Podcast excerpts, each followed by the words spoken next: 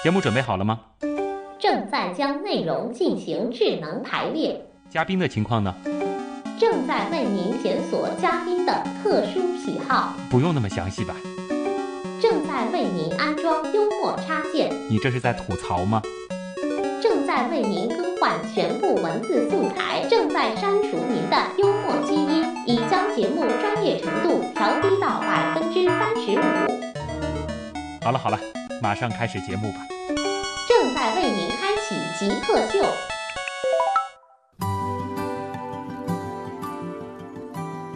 欢迎回来，这里是正在为您播出的《极客秀》，我是曾经学过一段时间的戏剧表演，但是声乐和舞蹈课险些不及格的旭东。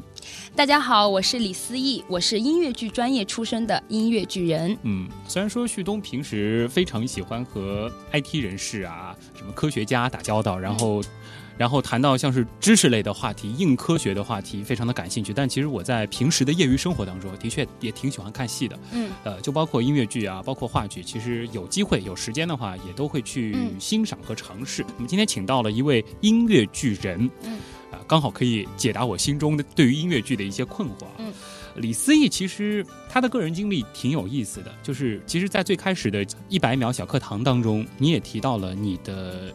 音乐剧专业其实并不是在国内学的，对对，你是在德国学的音乐剧。是的，是的，我是就是十七岁的时候去德国汉堡，然后考的这个德国最大的一所音乐剧专业学院，然后叫 Stage School。然后呢，因为我从小也是有这些舞蹈啊、呃声乐啊这些基础，然后从小也很热爱艺术，但是呢，可能一个偶然的机会，因为得到了国内高校的一些认可，所以本来高中学的是德语，就是想去德国留学。的，所以因为这样的机缘巧合，就最终还是决定走上艺术这条道路。我我这样理解，会不会有一些这个误区呢？就是我可能会觉得美国和英国音乐剧会更加的发达一些。但是现在德国是世界第三嘛，我去德国当然很大一部分原因是因为我学习这个小语种，但是后来，呃，像今年也才去。纽约参加了这个音乐剧教育的研讨会等等，这些就是前线的这些资讯啊等等学习方式，肯定都是会要一直接触的。包括我们学校是一所国际学校，我们我们的校长就是美国人，就是纽约过来的，所以我们大部分的老师还是从英美过来的比较多。嗯，所以说你心里是认可音乐剧，它就是一个呃代表西方文化的一个艺术的门类。对，它是一个就是在西方来讲非常普遍和受欢迎，也是常见的艺术的一种形。是，嗯，那可不可以由此引？呃，正是因为它是一种源于西方的一种文化，所以说它在中国的本土化现在就遇到了一些困难。是的，因为刚才我前面也提到了，音乐剧是舶来品，这是西方的文化。其实如果要说我们中国的这个跟音乐剧相关的文化的话，我们的京剧其实就是我们的音乐剧。对，我们也是生态型表，然后也是要要唱、要跳、要演。嗯，只不过这是一门传统的艺术。那现在呢，慢慢慢慢的，年轻人可能更希望流行的东西很多。那刚刚好，音乐剧它可以满足这些需求。音乐剧它的这个需要的元素很多，它是为剧情而服务的。你这个剧本、这个故事需要什么样的音乐元素去去体现？所以从这一点来讲的话，它是绝对是一门新兴的综合的舞台艺术，然后能能满足现代这个社会人们的需求。嗯，呃，聊到音乐剧上半段，其实留下了一个小问题，就是说，呃，音乐剧是不是音乐本身要比它的剧情、其他的东西更加的重要？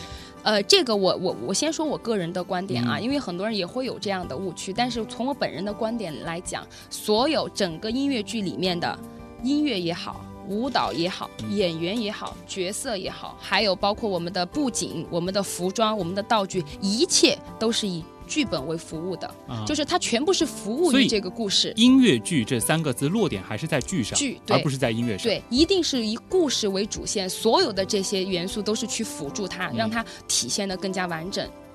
聊了很多跟音乐剧相关的东西，刚才呢也是简单的聊了一下你的一个本科的学习的一个经历，是在德国学的音乐剧。对对对。当时怎么会选择音乐剧呢？你从小学的是舞台和。呃，就是说我从小就是业余爱好嘛，就会学一些。我学我我之前学拉丁舞的，学拉丁舞，然后学的好好多。对，学学习唱民歌，小时候，然后学一些钢琴。但是就是说一个偶然的机会，因为之前我讲到北京舞蹈学院来这边招生嘛，然后从那个时候起，十六岁、十七岁才知道哦，音乐剧这个概念。那音乐剧概念就看到说。里面要求的就是要声乐、舞蹈和表演。嗯，那这刚好就是我都覆盖到的，也是因为这样一个巧合，然后开始了解音乐剧，才发现哇，真的很喜欢这门专业。嗯，然后过了。那刚好在极客秀今天可以难得的煲一煲心灵鸡汤啊！极客秀一般找的是极客不太擅长于、啊呃煲心灵鸡汤，自己在欧洲的时候应该会出现过一些这种不适应啊，毕竟那么小，对对对对，这个很正常，嗯就是因为我。走的那个时候，我的年纪十七岁嘛，我可能比稍稍较其他小孩儿心里会要嗯成熟一些些啊。但是呢，毕竟还是女孩子，然后毕竟是呃那个第一次到国外去生活，要去学习那么长时间，那肯定前一两一年和两年这种经常自己哭啊，嗯。然后呢自己很很不开心啊，这种情况都是很正常，很正常，也是很反复出现的。所以这个也是我经常告诉身边的朋友，要出国留学的小孩，嗯。就是你一定你的这个信念感和执着感你要强，你出去你要什么，你的目的是什么？如果这两点明确了以后的话，就是在任何时候、你觉得情绪受到波动的时候，你都会有一个信念的支持。呃，既然说到创业了，嗯。其实我觉得这个转折很有意思，因为其实刚才已经很含蓄的透露了你的年纪了。如果说以你高二的时候去读本科，嗯，呃，到大学毕业回来，你曾经还当了一段时间的音乐剧演员，。对对对其，实说你整个的这个人生的前半段的节奏是非常快的，很紧凑大。学毕业以后，然后做了一段时间演员，很快就开始创业。对，对对怎么会完成这么大的一个转变？对，其实说到这个的话，这个转变确实很大，是因嗯为大学毕业以后，然后有这么好的机会，然后可以跟这个伦敦的这个原班团队合作，呃，音乐剧《妈妈咪呀》，然后可以在这个剧里我待了两年，也算是国内比较制作最精良的一部音乐剧的制作了，中文版这样来讲。然后呢，因为可能。在国内开始工作，然后呢，接触到国内的演员、国内的制作，然后产生了很多的想法。我可能会觉得说，嗯，现在我们遇到了一些问题，我也看到了一些问题，那我怎么样去解决这些问题呢？所以才有了创业的这个想法。我觉得你的心很大，你当时只是一个演员，对对，其实，在那个剧组当中，肯定还有比你牌子更大的演员，当然当然，应该是充斥着这种很多在国内的一些大牌。呃，啊对对对，因为我们有前辈嘛，因为这个剧本来有爸爸妈妈，这个剧有这个年年龄跨度很跨度是大啊非常大的。然后我是之前因为在国内学习，也没在国内工作过，所以我算是一个纯粹新人的一个状态。对对对，我纯纯粹，而且也是说刚刚回国，所以我其实对国内的这个游戏规则，或者是说这个很多嗯系统，我并不了解的。但是你动的是制片人的脑筋，动的是导演的心思。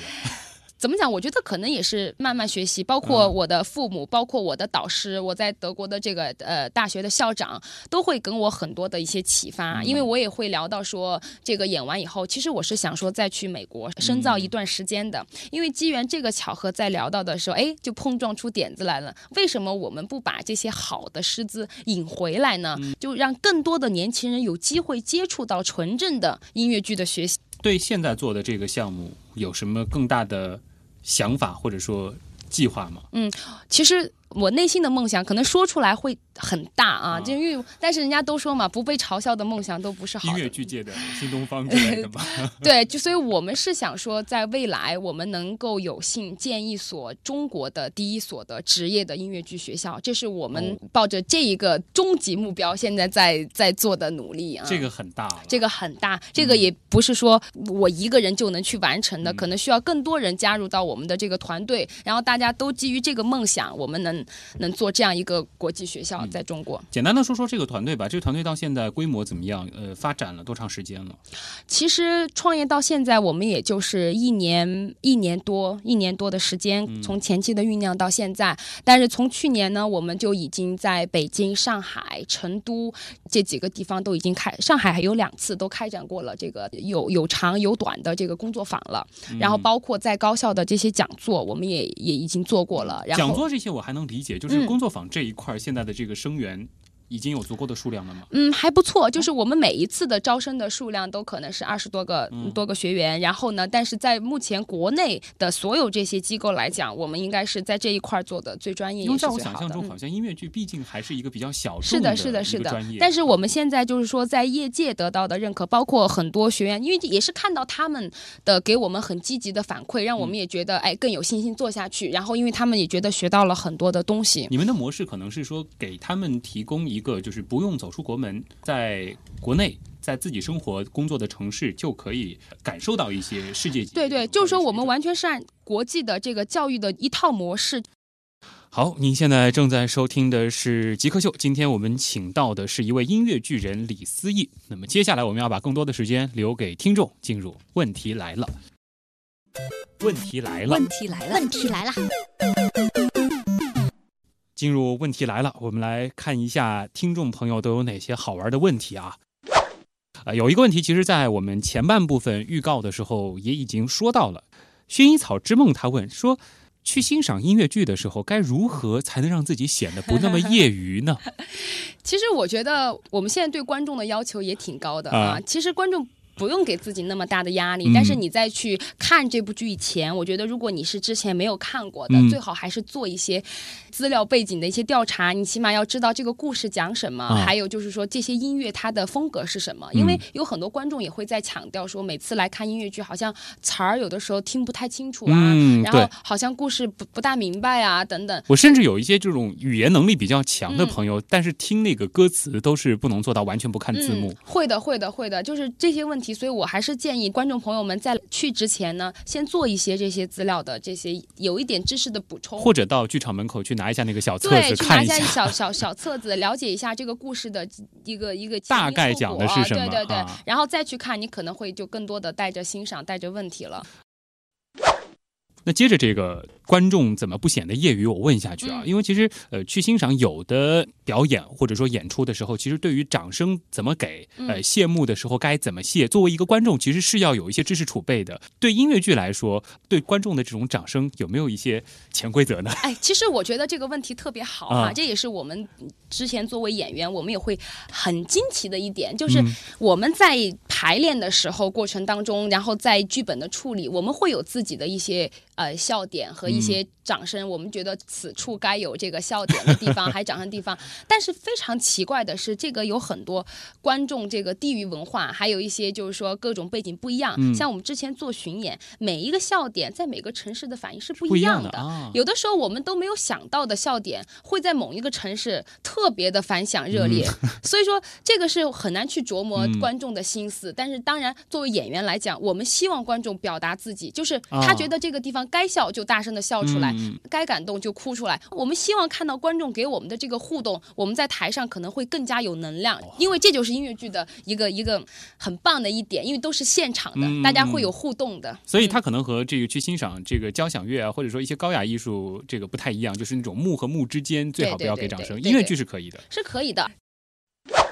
老曼问啊，说请解释一下伦敦西区的音乐剧和百老汇音乐剧的。区别，嗯，和相似。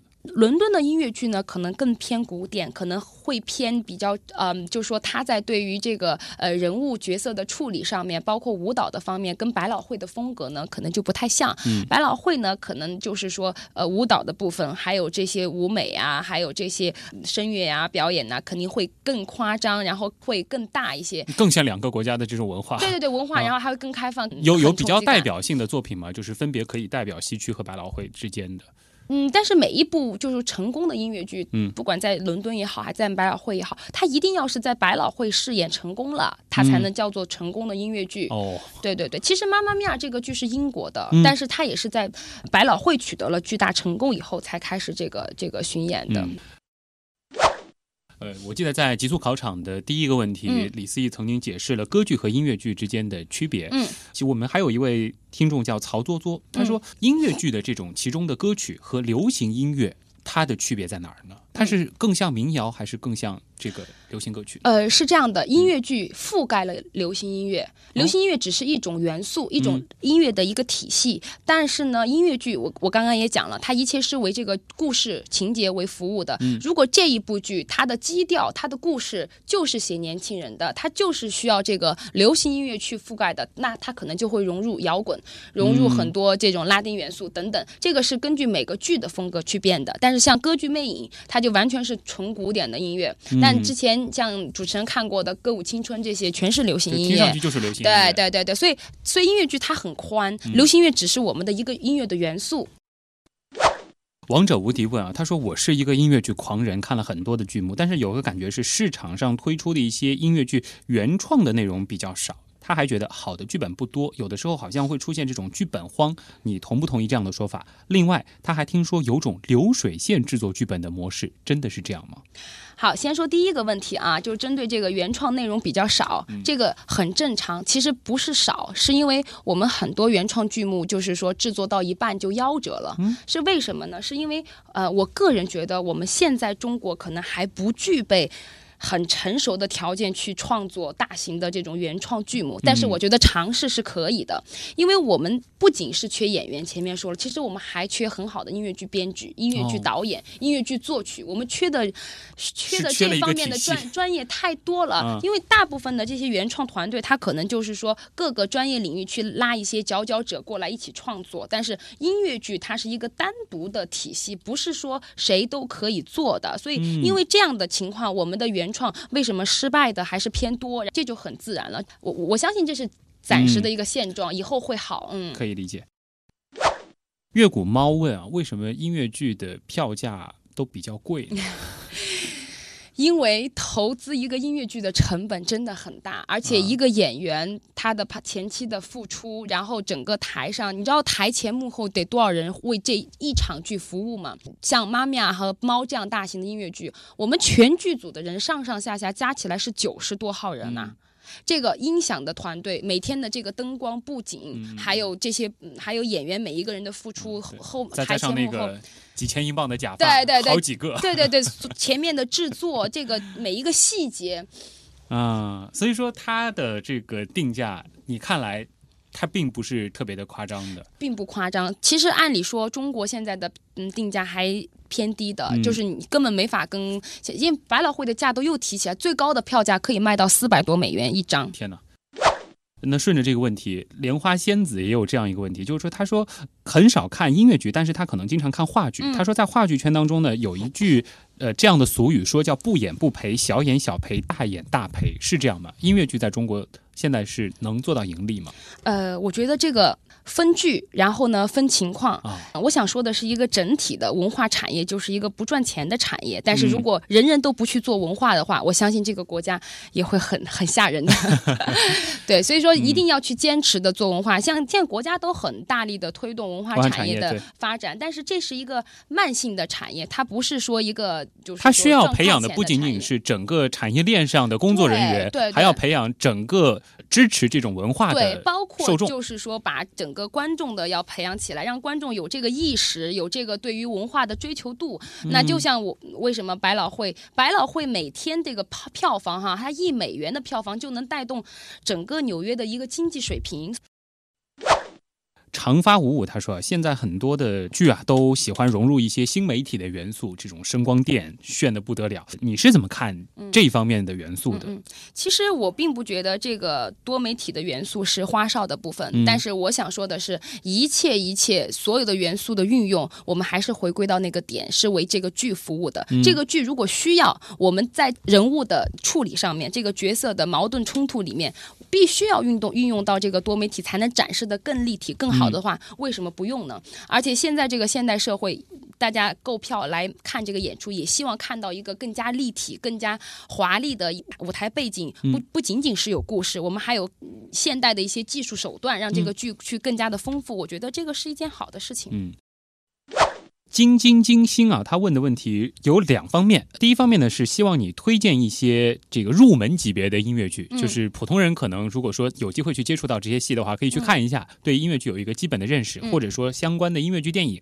呃，另外呢，就是作为一个普通人，有可能经过训练成为一个音乐剧演员嘛，他可能问的就是这个行业的门槛高不高？嗯嗯嗯。呃，第一个问题啊，推荐一些音乐剧，我觉得一些比较简单的，像网上有很多音乐剧电影了，像《发胶》啊，之前的《歌舞青春》。呐，油脂，然后这些剧，还有《悲惨世界》，前两年也做了一那个电影的版本，这些我觉得都是可以去看的。先从一些故事不要那么复杂的，然后歌曲不要那么深奥的，先去入手，先去看看哦，这是音乐剧，这个大概是这样的。包括呃那个 Billy Elliot 也是一个讲芭蕾舞小男孩的那个故事，也可以去看看这些音乐剧。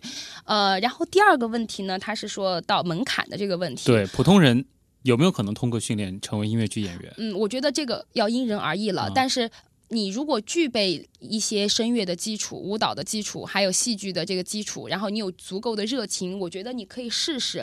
因为在音乐剧里面呢，它还有一点就区分于其他艺术形式的是，它可能对于演员的要求就是说，你一定要有更有个性，因为我们。在舞台上的人都是要演生活中的人，所以高矮胖瘦的人他都必须要有的。所以在这一方面来说，条件其实是放宽了。但是你当然你有足够的人格魅力，然后你有专业的这个能力，你就可以有有就不一定非得是帅哥美女。对，因为我们要的不是流水线生产的这些帅哥美女，我们要的是你这个人。你这个人他在台台上，他有和这个角色贴不贴近？他是不是从生活中出来的人物？这个是音乐剧特别强调的一点。在你的认知范围内，你接触过那些最后的这个表现也非常的出色，但他可能本身学的并不是音乐剧这样专业的演员吗？音乐会有啊，会有啊。其实身边很多就是一些演演员，他们有的就只是声乐出身的，或者是说他后面进修的嘛，还有一些舞蹈出身，但是确实很有天分，所以他在这方面也会走的比较快啊。嗯，所以说这个音乐剧这个行当它是有一定的门槛的，但是它的门槛并没有想象中的那么高，可以这样理解。任何艺术专业都是有门槛的，但是我觉得就是看你进去你的造化了。Jasmine 问：会有音乐剧演员这个觉得演音乐剧还不够过瘾，然后去演电影，或者是说去演话剧，或者是做流行音乐的这种明星的吗？嗯，会有啊，因为音乐剧演员他要求的素质要求很高，所以他们在前期训练的时候，他全部都是覆盖到了的。当然，目前因为国内我们的市场才刚开始，没有这么多足够的音乐剧来满足音乐剧这个毕业生的这个需求、就业的需求，包括一些收入的问题，所以造成了他们只能先去从事，比如说影视行业啊，这个他在收入上面，包括歌手啊，他都可能比较比较要丰厚一些。所以这也是一个现在比较矛盾冲突的音乐。剧行业的一个问题，很严峻的一个现实问题。那么，其实还有一个问题，也是接着这个 Jasmine 的问题的，他是说，呃。是不是因为这个整个的这个演员的这些收入啊，一一方面就是这种环境的这种制约，呃，导致了音乐剧在国内的发展现在比较的缓慢呢？其实这个概念可能进来已经有一段时间了，但是依然没有达到它应该有的这种影响力。对对对，因为我我想说的是，中国是一个人口大国，就是我们像现在音乐剧也只能覆盖说一线城市，然后相对来说北上广那上海的观众可能对音乐剧的认知度会更高，那还嗯普及到二三线城市还有一段。时间就在这个城市里面的观众呢，他也也只说有覆盖到一些音乐剧，所以说这个剧目的这个多少，还有每每一年毕业的这个音乐剧演员的这个数量，都是直接决定了我们这个现在市场的这个平衡度。所以我想，这个不是一年两年就能解决的一个问题啊。嗯，扶贫满满问了一个这样的问题：说音乐剧这个行业，如果说介入的话。可能他不一定是做音乐剧演员，他可能是想从事这个行业。嗯嗯。呃，你觉得他有前景吗？我觉得音乐剧这个不是说我是这个专业领域啊，但是我觉得它的前景是相当好的，因为，呃，在未来音乐剧一定会是一个中国的艺术形式的主流形式。嗯。因为为什么会这样讲呢？像我们现在的舞蹈家也好，我们的歌手也好，艺人也好。电视节目也好，现在要求都是综合性的人才，就是你光光是站在那儿唱歌满足不了观众了，光光跳舞满足不了观众了，光光演戏他也必须要融入歌舞的成分。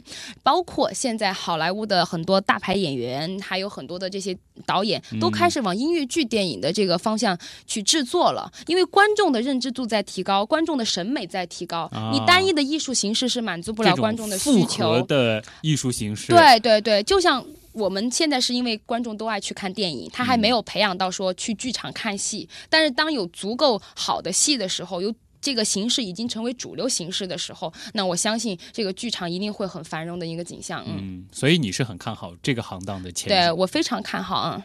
好，那今天非常感谢一位非常年轻的，但已经是自称音乐巨人的李思义啊，他是艺木文化的首席执行官和创始人，曾经的音乐剧演员，现在的音乐巨人，来到我们的节目当中。这位年轻的女极客，呃，也是让我们走进了音乐剧本身。起码我知道，下次走进音乐剧的剧场看演出的时候，可以随时的鼓掌。呃，谢谢李思义来到我们的节目。好，谢谢。是旭东极客秀，下周再见。